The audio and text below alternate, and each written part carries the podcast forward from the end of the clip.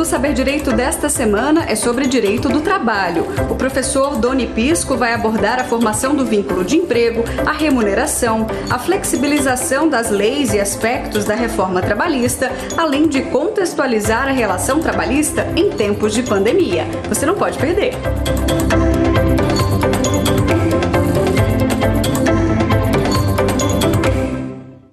Olá, sejam todos muito bem-vindos ao Saber Direito, programa da TV Justiça.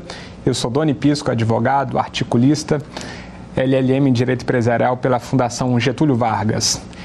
Nessa nossa aula, estamos abordando o tema Direito do Trabalho Empresarial. Na nossa primeira no nosso primeiro encontro, abordamos aspectos da formação do vínculo de emprego, passando pela figura do empregado, do empregador, os elementos constitutivos da formação do vínculo de emprego e as espécies de contrato de trabalho, passando também pelas plataformas de intermediação de prestação de serviço. Na aula de hoje, vamos abordar aspectos relacionados à remuneração, que é um ponto central e nevrálgico da relação de emprego que acaba ocupando grande parte das reclamações trabalhistas e é um ponto central ali da nossa análise, sobretudo sob perspectiva de mitigação de risco da atividade econômica. Como esse é um tema que ocupa grande parte das ações trabalhistas, ele interessa sobretudo a figura do empregador, sobretudo a figura do empregador empresário. Então a gente está fazendo a abordagem do direito do trabalho sob a perspectiva do empregador empresário, que é aquele que assume o risco da atividade econômica e, por consequência, precisa se ater e se concentrar na identificação desses direitos, na contabilização dos custos desse direito na sua relação para que ele consiga administrar esses riscos e evitar ali, obviamente, é, os dissabores de, de condenações e custos não contabilizados que possam impactar ali a própria continuidade da atividade econômica. Quando a gente trata de remuneração, interessa saber quais são as parcelas de natureza salarial quais são as parcelas de natureza indenizatória. Qual que é a relevância disso? É que as parcelas de natureza salarial, elas se incorporam ao salário, então ela é uma contraprestação pela prestação de serviço e ela vai servir de base de cálculo para todas as demais verbas rescisórias, inclusive as parcelas de natureza tributária. Então, se ela é salarial, ela vai compor o salário, vai servir de base de cálculo de FGTS, férias, 13 terceiro, contribuição previdenciária, sobretudo. Então, a gente consegue perceber claramente que se ela tem natureza salarial e incorpora a base de cálculo de todos esses demais direitos, ela tem uma repercussão remuneratória importante. Então, justamente por conta dessa repercussão, ela acaba encarecendo um pouco é, a, a atividade. Ela não raro é foco de todas as soluções criativas que nós dissemos na primeira aula de redução é, do custo é, da, da, da, da, contratação. Né? Então, quando a gente fala de é, desoneração da folha de pagamento, quando se dá no plano privado, ela acontece por meio de soluções criativas, que são soluções fáceis e erradas, como nós já dissemos, para a redução artificial desse custo e que, obviamente, vai ter repercussão e pode colocar o empregador numa condição de vulnerabilidade que vai desaguar ali não raro em ações judiciais que vão gerar problemas ali de difícil administração.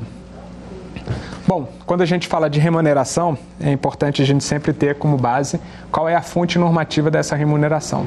A gente tem como fonte normativa básica é, que a remuneração ela vai ter como patamar mínimo o salário mínimo nacional.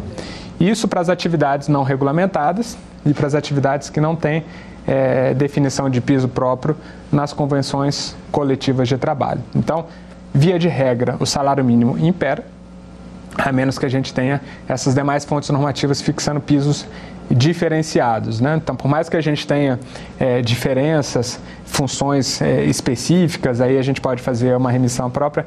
Classificação brasileira de ocupações, o Ministério do Trabalho e Emprego, é, vai estar prevista ali as tarefas de cada função, mas não há uma previsão expressa do piso salarial de cada categoria. Isso vai estar sujeito ou a leis específicas em relação a profissões regulamentadas em que a lei define ali o piso, mas, sobretudo, sujeito às convenções coletivas de trabalho em, em relação às é, atividades é, que têm é, atividade sindical definida né, e que há convenções ou acordos coletivos de trabalho firmado entre o sindicato dos empregados e o sindicato dos empregadores, ou o sindicato dos empregados e os empregadores, quando a gente estiver falando de acordo coletivo de trabalho. Quando a gente fala de salário, o salário habitualmente ele vai estar relacionado a uma jornada ordinária de trabalho. Então a gente trata aqui especificamente da jornada constitucional, que é aquela jornada de 8 horas diária, 44 horas semanais. Então, quando a gente estiver tratando de salário mínimo, sobretudo, a gente vai estar falando de salário mínimo, submetendo ao, o empregado a essa jornada habitual, essa jornada ordinária. A menos que no contrato de trabalho tenha havido previsão de salário ou de jornada de trabalho diferenciada. A gente falou que o salário mínimo nacional é o nosso ponto de partida, mas há a possibilidade de uma livre estipulação entre as partes e a fixação de salário em qualquer patamar. Né? Então, obviamente, a gente pode fazer isso por meio é, do contrato de trabalho escrito, se a gente firmar um instrumento particular é, paralelo à própria notação da CTPS, e a própria CTPS pode prever o salário base que vai ser aplicado, que pode ser diferente do salário mínimo. Ele não pode ser inferior se a gente estiver falando aqui de uma jornada de trabalho regular, que é a jornada referida na própria Constituição Federal. No entanto, a gente vai ter uma exceção quando a gente estiver tratando de trabalho em regime, é, trabalho é, em regime de tempo parcial, né, que há uma previsão expressa na CLT, quando a gente estiver tratando de jornadas de 30 horas semanais, sem possibilidade de geração de horas extras, ou 26 horas semanais com mais 6 horas extras como possibilidade.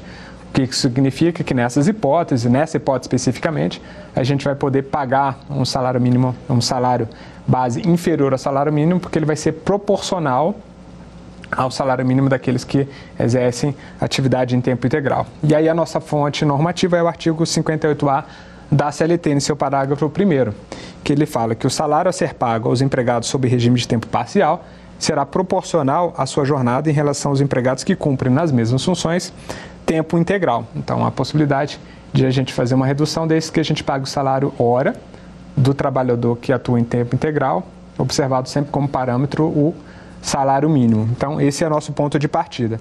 Então, como a gente está falando de jornada contratual, a gente vai estar tá falando de horas extras toda vez que essa jornada contratual for extrapolada. Então, isso é muito importante na definição do custo da mão de obra, saber qual foi é, o parâmetro fixado no contrato de trabalho, para saber, na hipótese de extrapolação, é, a possibilidade de pagamento de horas extras. E aí, é, a gente já falou brevemente aqui quais são nossas fontes normativas para fixação do salário, além do salário mínimo nacional, as profissões regulamentadas, que prevêem ali um salário base, e as próprias convenções coletivas de trabalho e acordos coletivos de trabalho. Essa questão da fixação do piso é muito interessante, sobretudo em relação a profissões cujo piso salarial eh, já é fixado num patamar muito elevado. A gente faz uma, uma citação aqui à categoria de arquitetos e engenheiros. Inclusive, a lei que tratava disso foi é, posteriormente modificada para retirar ali é, a previsão desse piso, porque ela criava uma situação fantasiosa que na aplicação prática gerava problemas incontornáveis, porque ela previa, salvo engano, é, salário em trabalhador é, dedicado em tempo integral, salário base inicial de oito salários mínimos, ou seja, a aplicação prática disso gerava ali, de partida, salário num patamar remuneratório muito elevado. E obviamente que não é por lei fixando um piso salarial muito elevado que a gente vai gerar dinheiro na economia ou que haja uma adequação da economia para pagar esse salário num patamar tão alto. Então, o que, que acontecia na prática? Novamente, a adoção de soluções simples e fáceis para problemas difíceis. Então, como alternativa à configuração de vínculo de emprego, anotação de carteira de trabalho, pagamento de todos os direitos trabalhistas, havia não raro a formalização de vínculo de emprego mediante contratos é, civis, né, entre pessoa jurídica e pessoa física ou entre pessoas jurídicas é, constituídas com o fim de ocultar a natureza empregatícia dessa relação, naturalmente expondo é, o empregador aos riscos do reconhecimento futuro dessa, dessa, desse tipo de, de, de, de contrato, né? a possibilidade de reconhecimento futuro do contrato de trabalho. Mas isso é um aspecto que vai ser abordado mais à frente quando a gente estiver tratando de formação de contrato de trabalho em profissões é, que envolvem atividade artística e intelectual, que é um tema específico, há uma lei específica que trata disso, que pode ser uma solução. Mas só fazendo uma, dando uma breve pincelada em relação a profissões regulamentadas que têm previsão de remuneração em valor em patamar elevado, que acaba gerando esse tipo de alternativa que é, frustra a aplicação do propósito da lei, que permite uma remuneração superior, e acaba gerando é, é, tipos de vínculos alternativos em violação ali aos direitos trabalhistas envolvidos. Bom, partindo aqui da análise da composição do salário, a gente vai ter aqui é, de partida que fazer a análise do que compõe o salário, quais são as parcelas de natureza estritamente salarial. Então a gente vai ter naturalmente o salário, né? o salário vai ser a contraprestação direta, a gente vai poder fixar ali é, um patamar mínimo como contraprestação pela dedicação do empregado a determinado tempo à execução daquelas tarefas inerentes à função, mas também outras parcelas que compõem outras rubricas que vão compor ali a remuneração, que vão servir de base de cálculo para a apuração das demais parcelas é, trabalhistas, como já dito anteriormente. Então a gente vai ter aqui as gorjetas, as gratificações, as comissões e os adicionais, sobretudo.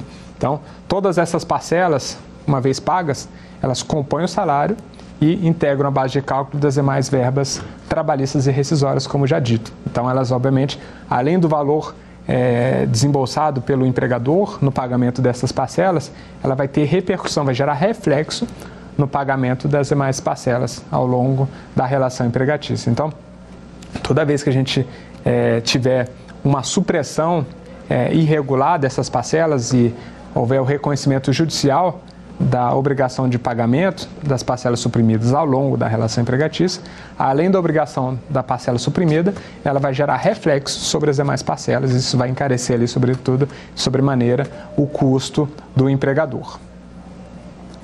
Então essa análise ela é importante e porque geralmente quando se pretende uma redução artificial de custo a gente vê é, uma ação criativa dos empregadores, dos empresários sobretudo, na maquiagem ou, ou na composição do salário de uma maneira alternativa para evitar justamente a composição do salário e a geração desse custo adicional. E é aí que mora o problema, porque, como a gente disse, a gente está tá, tá tratando aqui especificamente de uma redução artificial de um custo que é impassível de redução. Se a gente está falando de salário, a gente tem uma parcela paga de maneira habitual pela simples prestação de serviço, ela vai ter natureza salarial independentemente do nome que se dê.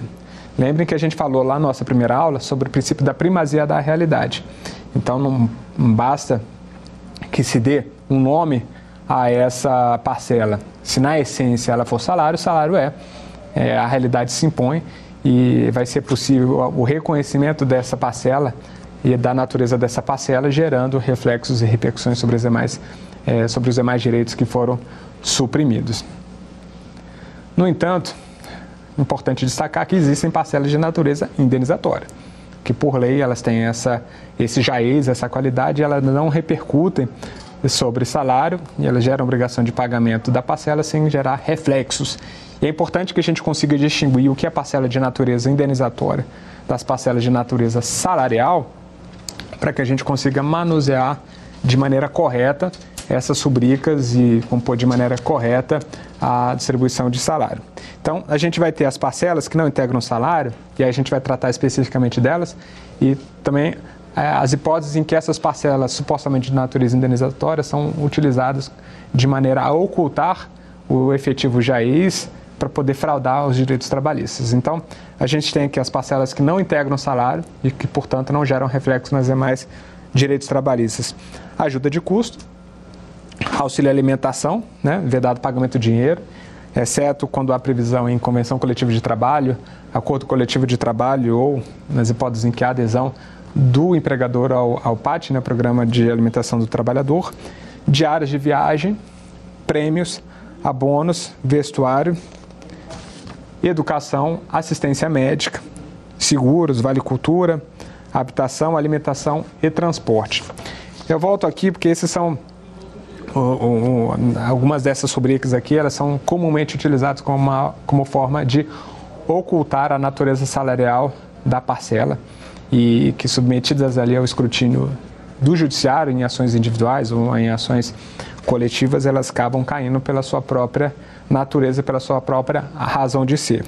A primeira questão aqui é quando a gente trata aqui de prêmios. Inclusive, prêmio é, foi tratado ali no projeto de conversão da medida provisória 1045, que sinaliza como essa questão tem orbitado ali, tem frequentado e ocupado grande parte das ações trabalhistas, porque ela acaba sendo um problema. Porque, às vezes, o empregador ele se utiliza dessas rubricas para pagamento de, de, de, salário ou ele pretende utilizar isso na essência como pagamento, digamos, nesse caso especificamente, como prêmio, só que ele faz de maneira equivocada e acaba transparecendo a natureza salarial da parcela, ele acaba tendo que arcar com os custos é, da integração dessa parcela ao salário. Então, o prêmio é, ele precisa ser um resultado de um desempenho diferenciado. O que, que isso evidencia? Quando o prêmio ele é pago de maneira habitual, sem que haja uma justificativa válida ou um desempenho diferenciado do empregado para poder respaldar o pagamento dessa vantagem, ele vai ser configurado como parcela de natureza salarial. Ou seja, a gente não pode estabelecer no nosso regulamento ou no nosso contrato de trabalho a possibilidade de pagamento de prêmio pelo cumprimento regular das suas obrigações ordinárias. Ou seja, eu não posso prever como prêmio é, na hipótese do empregado ser assíduo, na hipótese do empregado é, cumprir devidamente as suas obrigações. Então, todas as é, obrigações que forem inerentes ao contrato de trabalho, ou seja, são situações regulares e esperadas, elas não podem ser já pagamento de prêmio. Então, até porque se você o faz, você está, na verdade, ocultando a natureza salarial dessa parcela com o propósito de reduzir os seus custos. Então, se houver discussão judicial e se identificar que esse prêmio é pago de maneira periódica, habitual, independentemente de um desempenho diferenciado, a gente vai estar diante de uma parcela de natureza salarial e, por consequência, ela pode estar sujeita ao reconhecimento dessa natureza pelo Poder Judiciário, gerando a obrigação de pagamento de todos os direitos trabalhistas que foram suprimidos. E essa é uma questão relevante, a gente vai ver aqui no precedente selecionado como isso vem sendo tratado e utilizado pelo, pelo empregador, pelo empresário, sobretudo, como um instrumento de redução artificial de custo e que, no final das contas, gera um passivo trabalhista que pode gerar um problema futuro bastante relevante. Vamos aqui passar é, um precedente selecionado a respeito desse ponto, que ele ajuda a ilustrar essa situação. Um precedente ele diz da seguinte forma: adicional de hora prêmio, natureza salarial é, desprecienda qualquer alegação que diga respeito à natureza jurídica da parcela em questão, que indubitavelmente tem natureza salarial ante a habitualidade com que era quitada, em clara retribuição pelo labor do autor. Por conseguinte, é de se reconhecer que tal verba integra o salário do autor para todos os efeitos, devendo ser considerado a fim de aferir o montante salarial do reclamante. É irrelevante que determinado adicional seja previsto em lei, norma coletiva, regulamento empresarial ou contrato de trabalho, para que o mesmo seja considerado parte do salário, no caso de ser adimplido com habitualidade, apelo a que se nega provimento. Então, vimos aqui nesse precedente do Tribunal Regional do Trabalho da primeira região que o empregador ele utilizava o prêmio como uma forma de maquiar uma remuneração diferenciada do seu empregado. Então, ele compôs o salário, definindo uma parcela como salário, outra parcela como prêmio, e dessa forma ele conseguia reduzir artificialmente o custo é, daquele vínculo, porque o prêmio ele não integrava a base de cálculo de todas essas demais parcelas. Sobretudo, contribuição previdenciária, que aumento de qualquer valor na base de cálculo, gera ali uma consequência, um custo adicional bem relevante. E dentro é, de um quadro de colaboradores grande, isso acaba tendo uma repercussão bem importante, por isso é que a ah, os empregadores acabam se sentindo incentivados a se valer desse tipo de manobra com o propósito de reduzir artificialmente os seus custos. Uma outra rubrica bastante utilizada com esse propósito é a ajuda de custo. Né? A ajuda de custo, ela precisa, por essência, ser uma, um ressarcimento de uma despesa, é, uma despesa extraordinária assumida pelo empregado, que vai ser objeto de, uma, de um ressarcimento por parte do empregador. Ou seja, se a gente tem na composição do salário, salário e a rubrica ajuda de custo, com o propósito de reduzir a base de cálculo das demais verbas trabalhistas, mas que na prática a gente percebe que essa ajuda de custo, ajuda de custo não é, pelo princípio da primazia da realidade, essa ajuda de custo ela vai ser reconhecida como salário. E como parcela de natureza salarial, ela vai acabar repercutindo e gerando a obrigação de integração da base de cálculo, gerando como consequência condenação desse empregador ao pagamento de todas as parcelas salariais suprimidas. Então, um precedente também selecionado, ele ajuda a entender um pouco da situação, entender como as empresas se utilizam também desse artifício, dessa rubrica ajuda de custo como uma forma de reduzir as parcelas de natureza salarial e reduzir os custos da sua mão de obra empregada. Vamos ver esse precedente?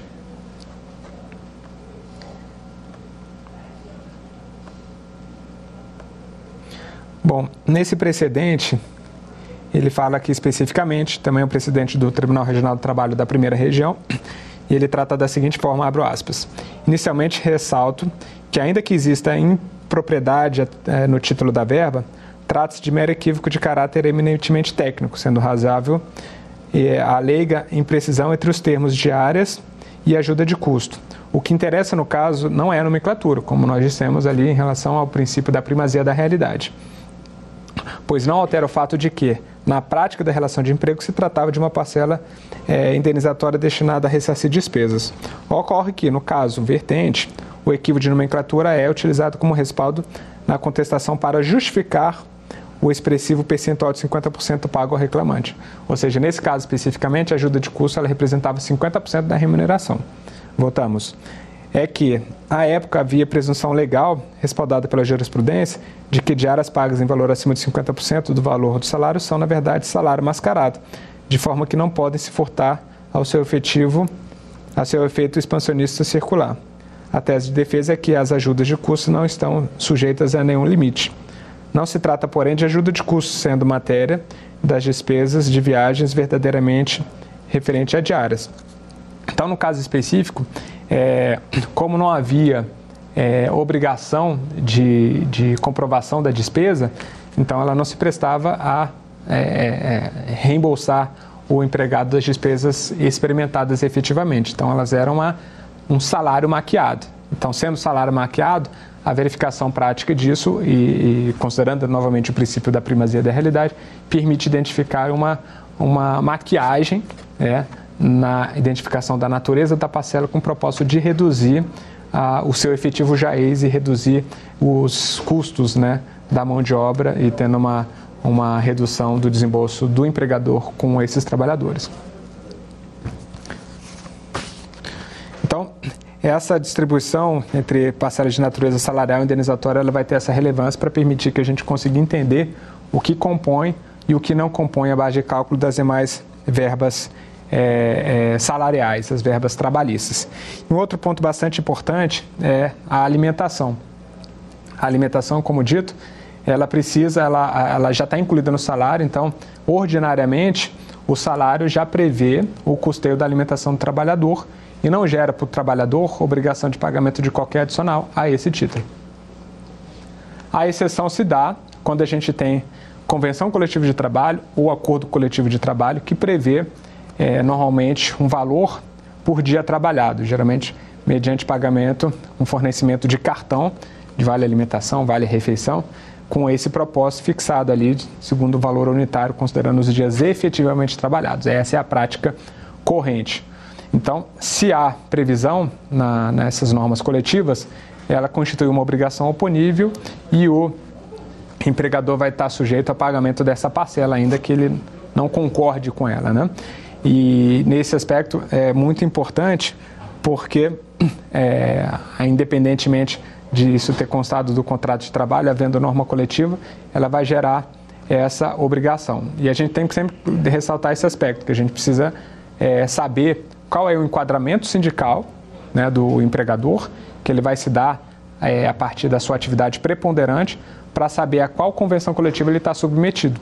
Isso, inclusive, é um grande erro é, do empregador, isso muitas vezes motivado pela orientação é, do seu contador, que, via de regra, das empresas que não têm uma consultoria jurídica contratada, acaba sendo aquele que, numa relação imediata, acaba dando esse tipo de assistência, é de achar que há a possibilidade de opção que o empregador, a empresa, é, ele pode optar pela convenção coletiva que melhor lhe, lhe atrai, que, que lhe, lhe beneficia. E, na verdade, se trata de um erro. Então, a convenção coletiva de trabalho aplicável é aquela que se associa à atividade preponderante do empregador. Então, ele vê a atividade preponderante, à exceção das profissões regulamentadas, né, como, por exemplo, vigilante, que independentemente da, da objeto social, atividade preponderante do empregador, ela vai estar sujeita à convenção coletiva de trabalho da categoria específica, todas as demais geram esse tipo de vinculação. Então, identificou a atividade preponderante, a gente tem identificado ali a convenção coletiva de trabalho aplicável. E uma vez identificada, a gente vai ter ali como fonte normativa para poder identificar qual é o auxílio alimentação definido e qual é o valor unitário aplicável àquela categoria para que haja o um enquadramento do empregador e ele forneça essa prestação. Na hipótese de não haver convenção coletiva de trabalho, é o empregador ele não é obrigado a fazer esse fornecimento. Se ele faz, sob a rubrica alimentação, e ele não está inserido no programa de alimentação do trabalhador, ele está cometendo ali uma infração, ele pode ver reconhecida essa alimentação paga em dinheiro, supostamente é, a pretexto de pagar essa parcela, ver reconhecida esse pagamento, essa rubrica como salário, e aí ela compõe salário, vai ter repercussão sobre as demais verbas trabalhistas. Então a gente precisa ter bastante cuidado, porque essa é inclusive uma questão que, que para os leigos ele acaba é, gerando bastante dúvida, porque é de conhecimento comum que grande parte das categorias elas têm um auxílio alimentação e se entende que é uma obrigação é, geral que se aplica a todas as categorias. E não é. Ela precisa ter uma fonte normativa que não raro vai ser a convenção coletiva de trabalho ou o acordo coletivo de trabalho. A falta dessa, dessa fonte normativa não há essa obrigação, então tem que tomar cuidado no momento da fixação do pagamento dessa parcela, sob pena de haver o reconhecimento da natureza salarial e gerar esse dissabor de gerar posterior uma condenação ao pagamento das, da, dos reflexos é, pela incorporação dessa parcela ao salário.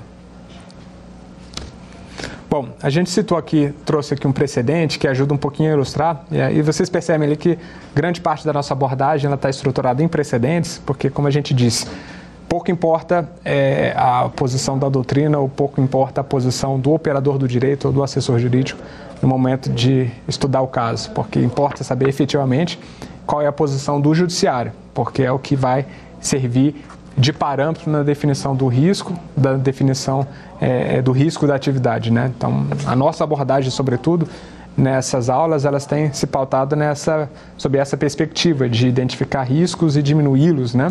Então, a gente precisa, obviamente, se ancorar na interpretação dessas normas pelos tribunais é, é do trabalho, dos tribunais regionais e dos próprios tribunais, do próprio Tribunal Superior do Trabalho, como um norte da interpretação dessas normas para que a gente consiga avaliar é, qual é a interpretação correta e a solução do caso concreto. Nesse nosso precedente, a gente cita, ele fala da seguinte forma: auxílio alimentação pago em dinheiro no contra-cheque, ônus da prova do recorrente. Nos termos da súmula número 241 e OJ 403, ambos do, TST, para afastar a natureza salarial do, auxílio alimentação pago em dinheiro, seria necessária a comprovação da inscrição no PAT, ou norma coletiva, conferindo caráter indenizatório, ônus do qual não se desencumpriu o recorrente. Então, é um precedente aqui do Tribunal Regional do Trabalho da Primeira Região. Lembre-se que a gente falou que a a única hipótese desse pagamento feito em dinheiro ou feito mediante cartão ser considerado como alimentação fora da composição de salário é ser cumprimento de uma obrigação prevista na Convenção Coletiva de Trabalho ou de o empregador estar inscrito anteriormente ao pagamento dessa parcela no programa de alimentação do trabalhador. Se ele o faz voluntariamente sem ter essas fontes normativas, ele vai estar sujeito ao reconhecimento dessa parcela como de parcela de natureza salarial e aí podendo estar sujeito a condenações em valores eventualmente até expressivos. Outro precedente que, que nós trazemos aqui, a gente até tratou aqui na, nossa explanação sobre prêmios, mas esse aqui também ajuda, é um outro precedente que é bem é, elucidativo na interpretação e entendimento dessa matéria. Prêmios, valores pagos em relação da assiduidade do, do trabalhador e cumprimento integral da jornada. A ausência de compatibilidade com o critério legal de desempenho superior ao ordinariamente esperado. Natureza salarial Ainda que o empregador intitule de prêmio os valores pagos aos empregados, esse montante somente não integrará a remuneração dos trabalhadores se de fato de prêmios se tratarem. De acordo com o conceito legal previsto no parágrafo 4 do artigo 457 da CLT, prêmio é a retribuição em razão do desempenho superior ao ordinariamente esperado, ou seja, em decorrência de uma atuação primorosa e não usual do serviço, da diligência extraordinária, do alcance do resultado incomum. Ao eleger como critério para pagamento do prêmio a assiduidade do trabalho ao trabalho e o cumprimento integral da jornada, o empregador não observou os pressupostos legais e ontológicos da verba, de modo que os valores quitados possuem natureza salarial. Então vocês percebem aqui que o empregador ele se usou de um artifício para dar ao salário, parte do salário, é, a, a feição de prêmio, mas que salário era. Então, não havia ali no contrato de trabalho ou no regulamento da empresa previsão de desempenho superior é, como condição para o pagamento desse prêmio. Então, o prêmio ele ocorria pelo cumprimento ordinário das atividades inerentes ao contrato de trabalho, que não tinham qualquer caráter extraordinário. Então, nessa situação, a gente está tratando aqui de uma maquiagem, né? E aí o, o, empregador ele fica sujeito ao reconhecimento da natureza salarial dessa parcela. Às vezes isso ocorre até de maneira involuntária, inconsciente. O, o empregador, é, por desconhecimento, ele acaba fazendo o pagamento é, dessa maneira, achando que basta a, é, a atribuição de uma rubrica numa, numa, um conceito diferenciado para excluir essa parcela da composição de salário, quando na verdade um operador do direito que tenha conhecimento técnico vai saber que pela, pelo princípio da primazia da realidade, essa afeição formal ela é irrelevante para a identificação da natureza jurídica da parcela. Se a parcela ela tem natureza remuneratória como contraprestação pelo trabalho ordinário, será salário, e sendo salário, ela compõe a base de cálculo do pagamento de todas as demais verbas devidas ao trabalhador. Bom, é uma questão também bastante sensível é, e que tem a ver com repercussão dessa questão remuneratória é o acúmulo de função. Essa é uma questão bastante sensível porque, não raro, é, ela gera esse tipo de inquietação, esse tipo de esse tipo de dúvida por parte do, do empregado. Porque o empregado tem essa percepção, tem em função da prática, que a função para a qual ele foi contratado exige a execução de determinadas tarefas. E qualquer tarefa que extrapole as tarefas ordinariamente executadas representaria um acúmulo de função, que não necessariamente é verdade, conforme a gente vai abordar aqui na nossa explanação. A nossa fonte normativa para entendimento dessa questão ela está no artigo 456, parágrafo único da CLT. E ele fala da seguinte forma: a falta de prova inexistindo cláusula expressa em tal respeito, entender-se-á que o empregado se obrigou a todo e qualquer serviço compatível com a sua condição pessoal. Ou seja, uma vez ocorrida a contratação, a ocupação de determinada função, o empregado ele vai estar obrigado a executar toda e qualquer tarefa inerente à sua condição física e intelectual. As exceções vão ser quando a gente tem flagrantemente uma extrapolação em relação à, à, natureza da atividade desempenhada, ou quando a empresa, dentro do seu quadro de funcionários, ela prevê pagamento superior para funcionários que exerçam tarefas diferenciadas e acabam sendo incorporadas por esse nosso é, empregado aqui utilizado como exemplo. E aí, nesse caso, ele vai estar incorporando tarefas estranhas a seu cargo, aí a gente poderia, em tese, estar falando de acúmulo de função. Mas se o empregado é contratado a determinada função, ordinariamente executa determinadas tarefas, e lá pelas tantas, é, dentro da mesma jornada de trabalho, lhe é atribuída a execução de tarefas é, diferentes, no entanto, correlatas com a função para a qual ele foi contratado, a gente não vai estar falando de acúmulo de função. Então essa situação não é, nem, não é, é, é tão clara assim normalmente, mas é, o nosso ponto de partida, o nosso parâmetro de análise vai ser sempre as tarefas que são compatíveis com a função para a qual contratada. E em termos de compatibilidade, a gente vai incluir como compatíveis tarefas que exigem é, algum tipo de é, diferença de, de, de, estão compatíveis física e intelectualmente com o empregado. Então, se elas forem intelectualmente é, de, de, nível inferior, elas são abrangidas. Então, é, o que a gente vai ter e vai gerar alguma repercussão jurídica é quando a gente está tratando de tarefas que exigem ali uma condição física e intelectual superior. Se ela exigir uma condição física e intelectual inferior é, e ela não for incompatível, impassível de sujeitar, é, por exemplo, o empregado uma condição é, é, vexatória ou coisa que valha, ela é compatível, ela pode ser exigida sem que isso gere qualquer é, repercussão jurídica, sem que isso configure acúmulo de função. E quando a gente fala de acúmulo de função, a gente precisa saber qual que é a repercussão jurídica disso.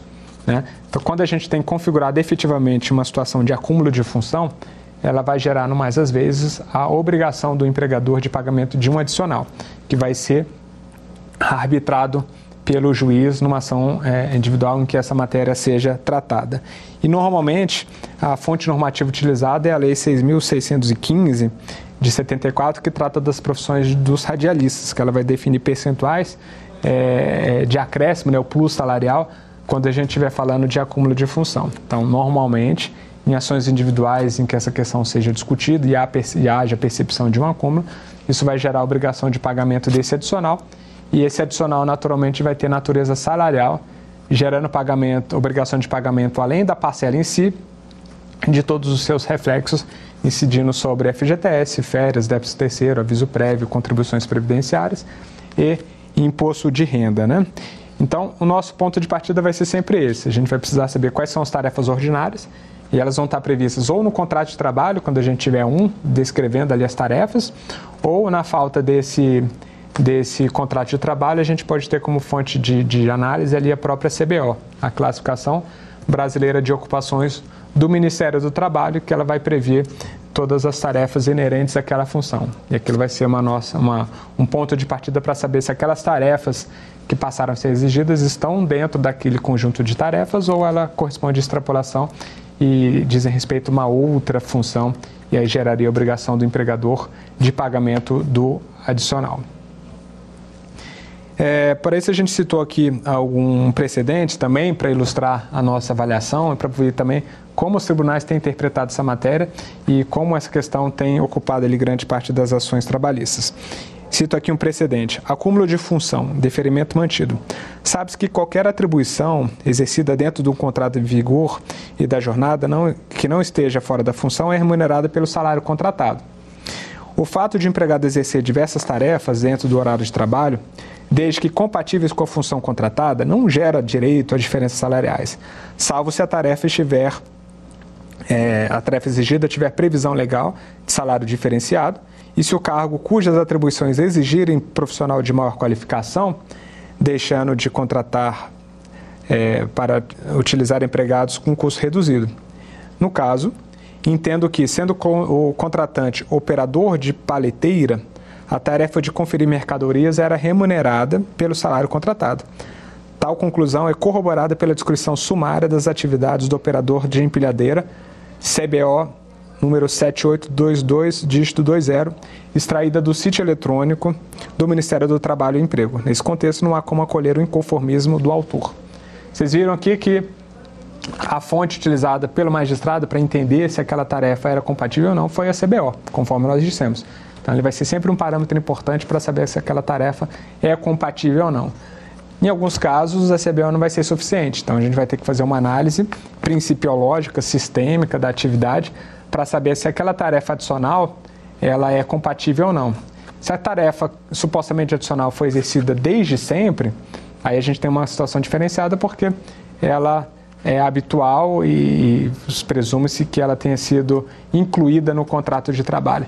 Então, é importante na formação do vínculo, para além da assinatura da carteira de trabalho e emprego, que a gente, é, a CTPS, aliás, que a gente é, confeccione um contrato individual. E nesse contrato a gente descreva ali é, quais são as tarefas, ainda que a gente coloque ali verbos abertos, né, porque no dia a dia a complexidade das atividades ela acaba é, tendo um pouco uma dilação em relação ao, ao, conjunto de atribuições previstas ali inicialmente, mas que a gente preveja para que haja clareza para ambas as partes que as tarefas elas é, não são só limitadas àquelas expressamente descritas, mas também abarca todas as tarefas correlatas. Então, se for atividade correlata, ela vai estar incluída na remuneração e não vai gerar direito ao pagamento de qualquer adicional. Outro aspecto importante relacionado à remuneração é a equiparação salarial, ou quando a gente tiver situações que evidenciam o desvio de função, que ela é uma situação diferenciada do acúmulo, né? A equiparação salarial ela vai ocorrer quando a gente tiver um trabalho, é, um trabalhador que exerça tarefas inerentes a outra função para a qual prevista remuneração superior.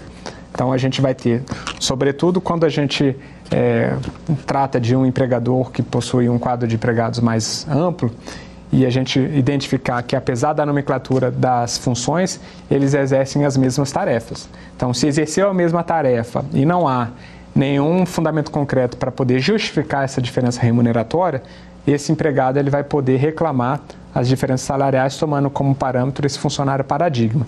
Então, por isso que é importante a empresa é, tem um quadro, é, é, um, um, plano de cargos e salários, com a previsão inclusive de, de verificação de desempenho para poder justificar o pagamento de salários diferenciados, sob pena dela poder estar sujeita a ações trabalhistas que visem é, questionar a diferença remuneratória entre o funcionário e o seu paradigma.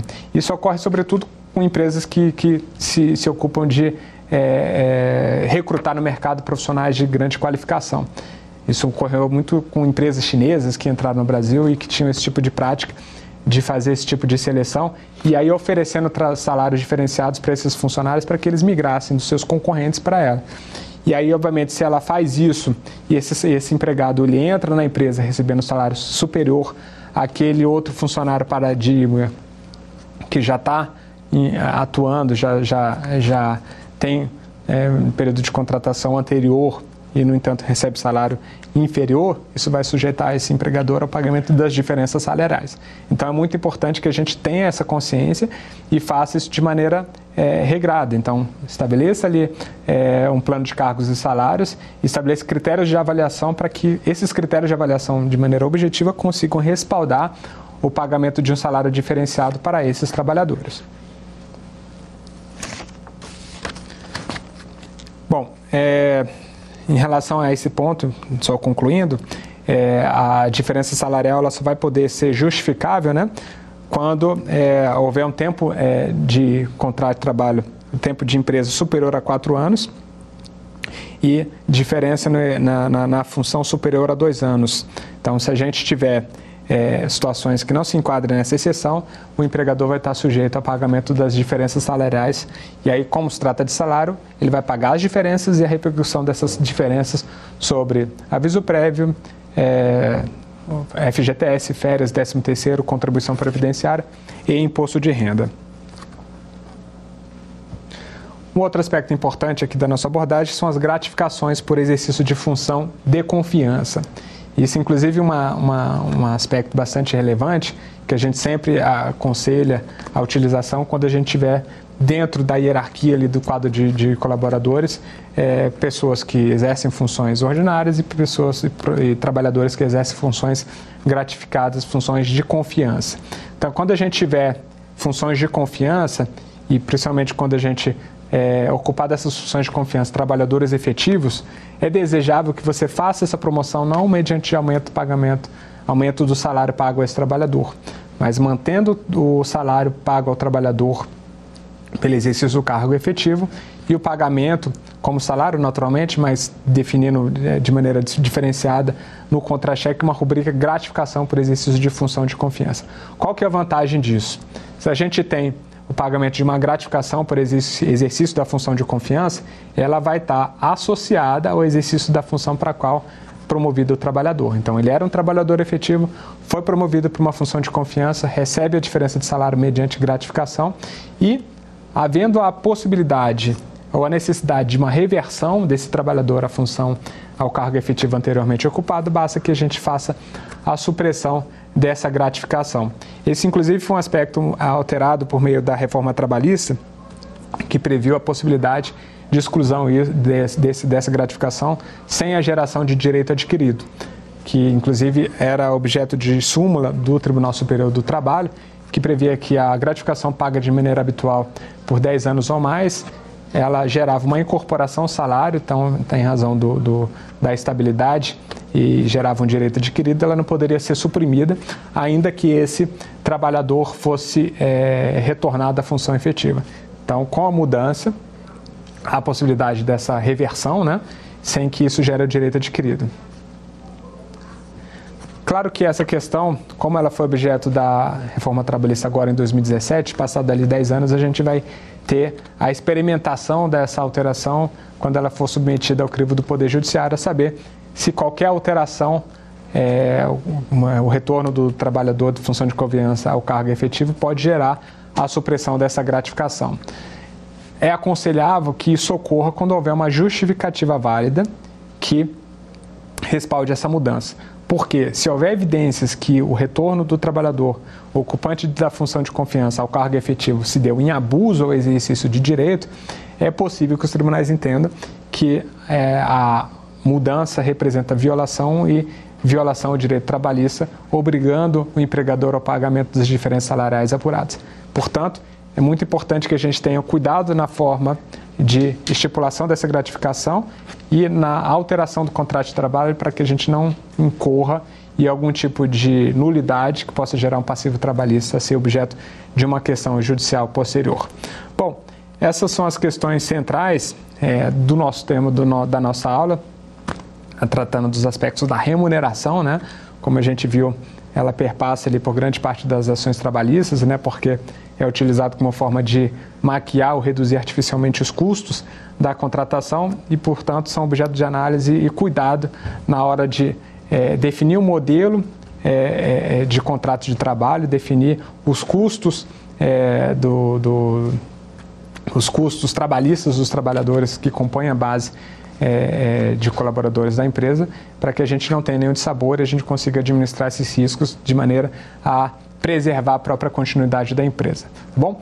Então, vamos abordar na próxima aula é, outros temas também relacionados a questões sensíveis, a, a, a, própria atividade empresária, mas antes disso vamos passar para o nosso quiz para que a gente consiga aferir a consolidação desse conhecimento e poder testar ali a, é, é, a incorporação dessas informações por vocês.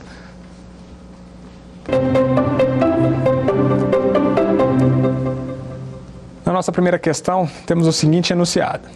O empregador paga habitualmente adicional de periculosidade a determinada categoria de trabalhadores cedidos a tomador por força de contrato de fornecimento de serviços, apesar de lotados em função não expostos a inflamáveis, explosivos ou energia elétrica, roubos e outras espécies de violência física. Por ato da renovação do contrato, foi excluída da planilha de formação de preços o adicional de periculosidade antes pago a tais trabalhadores. Dado esse novo quadro empregador. Opção A. Poderá deixar de pagar o adicional de periculosidade por não estar mais recebendo o repasse a cargo do tomador de serviço. Hipótese B. Apenas poderá aplicar o novo patamar remuneratório aos trabalhadores contratados após a alteração. Hipótese C. Poderá celebrar acordo individual com os trabalhadores, prevendo a exclusão do adicional com redução da remuneração. Hipótese D deverá propor a ação judicial visando ver reconhecido o direito de excluir o pagamento do adicional, dada a falta de exposição dos trabalhadores a condições perigosas. Isso aqui remonta um pouco àquela nossa primeira aula, quando a gente falou do risco da atividade econômica. Né?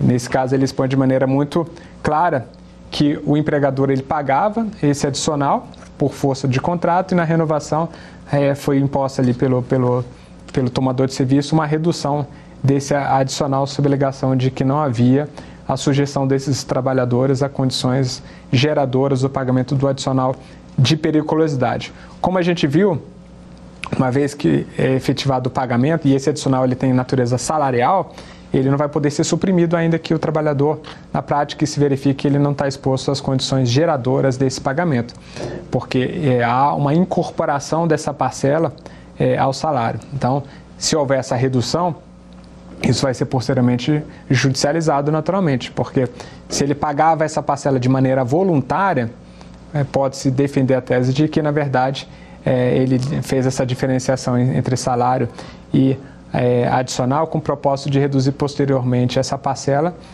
de maneira ilícita. Então, dadas essas considerações, a gente já consegue ter uma pista de qual é a resposta da nossa pergunta. E a resposta correta é a letra B. Apenas poderá aplicar o novo patamar remuneratório aos trabalhadores contratados após a alteração. O que, que isso significa? Que para os trabalhadores que já é, trabalhavam é, é, nesse posto de serviço e recebiam, isso se converte em direito adquirido, não pode ser suprimido. Infelizmente, nessa situação, a solução mais adequada ali com uma hipótese de redução de risco seria a demissão desses trabalhadores e a contratação de novos trabalhadores sob outras condições, sob outras condições, e ali recebendo salário sem esse adicional, caso de fato esse adicional não fosse devido pela não sujeição desses trabalhadores a condições perigosas. Vamos à nossa segunda pergunta. Determinada empresa possui em seu quadro de colaboradores, empregados, contratados em datas distintas, submetidos a salários diferentes apesar de lotação na mesma função, sem que tais diferenças estejam associadas ao tempo de serviço. A situação descrita, letra A, representa irregularidade se a diferença salarial não estiver lastreada em relatórios indicativos de produtividade diferenciada. Hipótese B, pode ensejar pedido de equiparação salarial com sujeição do empregador ao pagamento das diferenças apuradas, tomando como referência o salário do empregado paradigma. É, hipótese C. Representa irregularidade ainda que as contratações dos empregados tenham ocorrido em datas distintas, caso não exista plano de cargos e salários prevendo promoção por tempo de serviço. E a hipótese D, todas as anteriores. Lembramos aqui, é, questões foram tratadas aqui no nosso tema quando a gente abordou é, equiparação de diferença salarial e desvio de função. Se a gente tem dentro do quadro de colaboradores, empregados que exercem as mesmas tarefas, é, sem que haja ali é, um plano de cargos e salários ou relatórios de produtividade que justifiquem produtividade diferenciada, eles vão estar submetidos ao mesmo salário. E aí eu faço até uma, uma ponte com um, um, dispositivo constitucional que trata ali é, é da igualdade é, salarial, independentemente de raça, cor, gênero, é, religião é, e a sua reprodução no próprio, na própria CLT, que não há respaldo legal para pagamento de salário diferenciado entre homem e mulher. A gente ouve muito isso é, em, em, reportagens, em abordagens, falando sobre essa discrepância. Essa discrepância existe não com respaldo na lei, ela responde em situações práticas porque é uma, uma diferenciação que é injustificada. Então, se o trabalhador ele exerce a mesma tarefa, independentemente da nomenclatura das funções, ele vai estar submetido à mesma remuneração.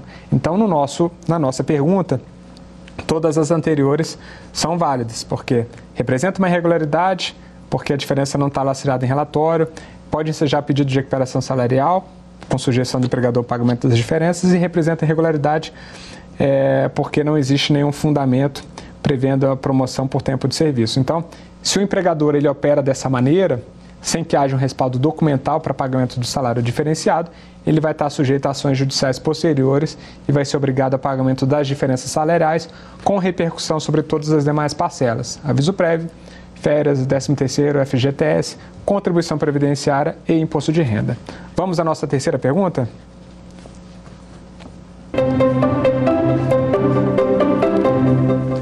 Empregador reorganizou sua estrutura organizacional e pretende promover trabalhador efetivo a cargo de confiança, detentor de fidúcia diferenciada. A mudança poderá ser implementada mediante, hipótese A, pagamento de diferença salarial ao empregado promovido por meio de concessão de gratificação pelo exercício da função de confiança, podendo ser excluída a qualquer tempo, caso ocorra posterior retorno ao cargo efetivo. Hipótese B, concessão de aumento de salário base ao empregado promovido, podendo haver restabelecimento do valor anterior caso o empregado retorne ao cargo efetivo. Hipótese C. Pagamento da diferença ao empregado promovido sobre a rubrica ajuda de custo, sem natureza salarial, de maneira a evitar a contabilização como salário e a inclusão na base de cálculo das demais verbas trabalhistas e tributárias. Hipótese C. D. Realização de processo seletivo interno, vedada a opção por empregado com menor tempo de serviço. Como a gente abordou é, ao longo da nossa aula, gratificação por exercício de função de confiança, ela pode compor uma rubrica autônoma no, no contra-cheque, é desejável que se faça dessa maneira, para que a gente tenha liberdade é, de suprimi-la se houver efetiva necessidade de retorno desse empregado à função é, de confiança. A gente tem muito isso é, em empresas dedicadas a fornecimento de mão de obra em que o empregado ele é promovido, é, é, alocado ali em determinado tomador de serviço e lá pelas tantas o tomador de serviço devolve, o contrato é rescindido e esse empregado ele precisa ser realocado em outro tomador de serviço. Não havendo um cargo de confiança para onde ele possa ser relocado, se a empresa tiver efetuado a promoção dele aumentando o salário em vez de fazer a manutenção do salário base com pagamento da gratificação, ela não vai ter outra alternativa senão a demissão desse funcionário. Então, é preferível que ela preveja esse aumento mediante uma rubrica gratificação, havendo justificativa e ocorrendo o retorno desse empregado ao cargo efetivo, ela suprime essa gratificação, ele pode ser realocado em outro tomador de serviço sem nenhuma irregularidade. Então, dadas essas, ah, essas considerações, a gente tem uma pista da resposta da nossa pergunta. A resposta é a letra A. O pagamento da diferença salarial ao empregado promovido por meio de concessão de gratificação pelo exercício da função de confiança, podendo ser excluída a qualquer tempo, caso ocorra posterior retorno ao cargo efetivo. Então, apenas repassando, nós abordamos na nossa aula número 2 é, questões afetas ao piso salarial e a sua fonte normativa ali, lei, convenção coletiva de trabalho, é, leis específicas em, relações, em relação às funções, é, às atividades, às profissões regulamentadas, né, a composição do salário, o que é, é, é, parcela de natureza salarial, o que é parcela de natureza indenizatória, né, a diferença entre acúmulo de função, desvio de função e equiparação salarial e sua repercussão, e a questão da gratificação por exercício de função de confiança. Então, são questões que orbitam ali o tema remuneração, que são relevantes ao entendimento a compreensão, a assimilação dessas informações na hora de definir um modelo é, de contratação e na hora de é, mensurar o custo de contratação dos empregados para que a gente não é, se deixe seduzir por soluções fáceis e erradas para problemas difíceis e a gente acabe gerando uma redução artificial de custo, gerando um passivo trabalhista que pode repercutir lá na frente e gerar um problema de difícil administração. Então, são essas as questões relacionadas à nossa aula, tendo como tópico remuneração e na nossa próxima aula vamos abordar outros aspectos relacionados é, à atividade empresarial que tem repercussão no campo do direito do trabalho. Espero vocês na nossa próxima aula dar alguma sugestão de tema para os cursos do Saber Direito? Então mande um e-mail para gente, saberdireito@stf.jus.br ou entre em contato pelo WhatsApp. O número é esse que aparece na sua tela. Você também pode estudar pela internet. Acesse nosso site tvjustiça.jus.br ou pode rever as aulas no canal do YouTube TV Justiça Oficial.